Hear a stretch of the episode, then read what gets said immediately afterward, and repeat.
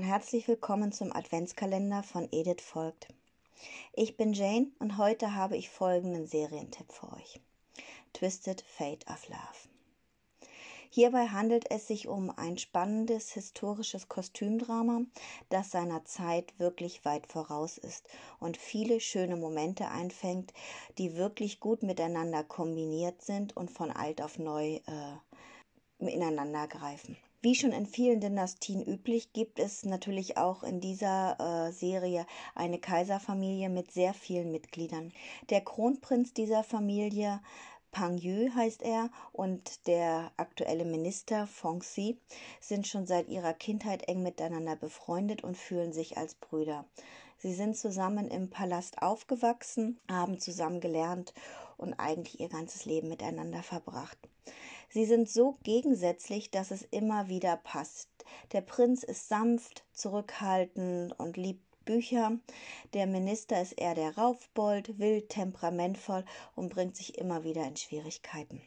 Die Welt äh, aller kommt ins Schwanken, als plötzlich eine wunderschöne, tapfere und von scheinbar nichts Angst habende Generalin mit dem Namen Dong Yu auftaucht die durch die Zeit reisen kann und das schon von vor über tausenden von Jahren. Äh, sie ist in diese Zeit zurückgeschickt worden, weil sie einen Auftrag zu erledigen hat, ein ganz bestimmtes äh, Ereignis in dem jeweiligen Jahrhundert äh, zu verhindern, damit es für die Menschen in einem späteren Jahrhundert besser wird. Zwischen Kampf, Intrigen, Machtgeschehen gibt es immer wieder Zeit für Gefühle. Die Dreiecksgeschichte hat viele Höhen und Tiefen und ganz viele tolle Kampfszenen. Es wird deutlich gemacht, dass Frauen nicht immer nur hübsch aussehen müssen, sondern auch mit Männern auf Augenhöhe stehen. In dieser Zeit haben die Frauen tatsächlich auch die Macht. Man sieht es an Dongyu, sie ist Generalin einer Wehrmacht ähm, und ist nicht einfach nur die schöne Tochter einer Familie, die verheiratet wird und an der Seite ihres Mannes gut auszusehen hat und zu Hause zu sein hat. Das wird halt deutlich, dass es halt da mehrere ähm, Varianten gibt. Durch dieses ganze Machtgeschehen kommt es aber auch zu plötzlichen Spannungen zwischen den Freunden, die durch ihre eigene familiäre Geschichte noch nicht ganz äh, die Wahrheit kennen.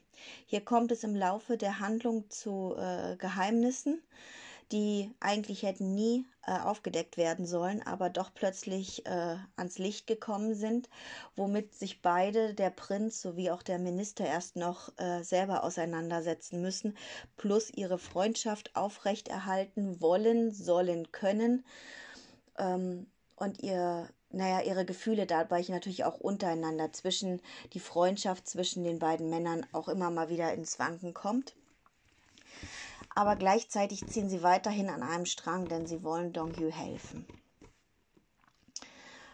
Ähm, es bleibt spannend, wer das Herz der Heldin erobern kann. Beide Männer verändern sich durch sie. Der eine wird etwas mutiger, kommt aus sich heraus und versucht äh, politisch zu helfen, weil das könnte, könnte, er ist der Meinung, das könnte der auch Nutzen sein. Der andere lernt Rücksicht zu nehmen und abzuwarten nicht immer gleich hau drauf, sondern es etwas strategisch anzugehen. Und Dong Yu ist dadurch hin und her gerissen. Einer von den beiden hat durch seinen Charme äh, ihr Herz hingegen auf eine Weise berührt, die sie zuvor noch nie erlebt hat durch die Zeitreisen. Und äh, wer es ist, bleibt spannend, das möchte ich euch nicht verraten. Aber äh, es ist eine zwischen all den Kampfszenen eine sehr schöne, anwandelnde Liebesgeschichte.